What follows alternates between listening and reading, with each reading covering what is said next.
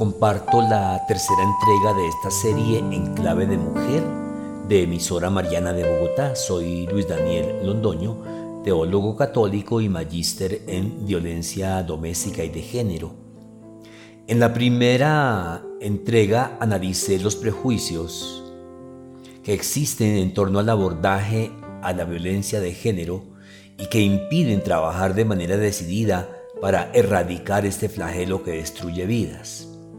En la segunda hice referencia al reconocimiento de los tipos de violencia que se presentan en este escenario.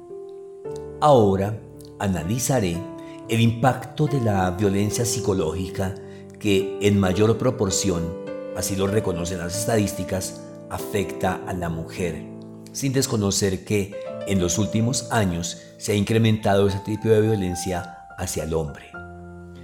¿Y qué es la violencia psicológica? Ante todo se debe reconocer que este tipo de violencia es más sutil, incluso camuflada, para algunos desconocida, pero que genera mucho más impacto y daños en quien la padece.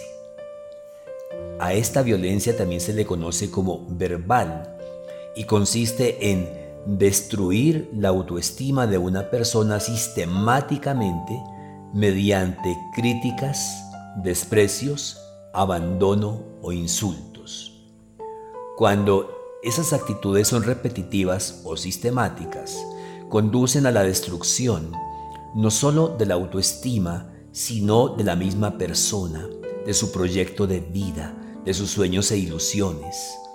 El maltrato psicológico humilla, somete, secuestra, chantajea, convierte la vida de la pareja en un verdadero infierno existencial y lleva a desenlaces fatales como lo son el feminicidio o el suicidio. Expresiones frecuentes como estás gorda, eres fea, bruta, no sirves para nada, no sabes ni cocinar, ¿para qué quieres estudiar y vas a descuidar el lugar. Eso de tener amigas es para chismosas. Además, los gritos y las recriminaciones permanentes, los celos obsesivos, los delirios y las obstinaciones agudizan mucho más la situación.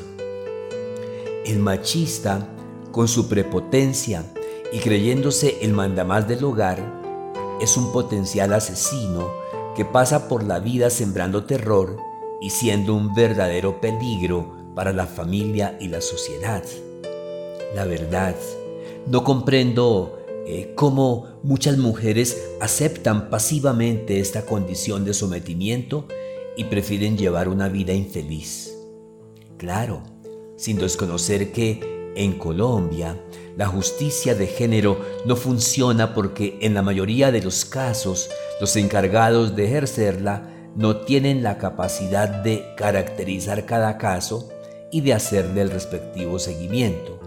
A cambio, lo que hacen es revictimizar a la mujer y hacer más caótica la situación. Existen muchos entes burocráticos de fachada que no cumplen su función.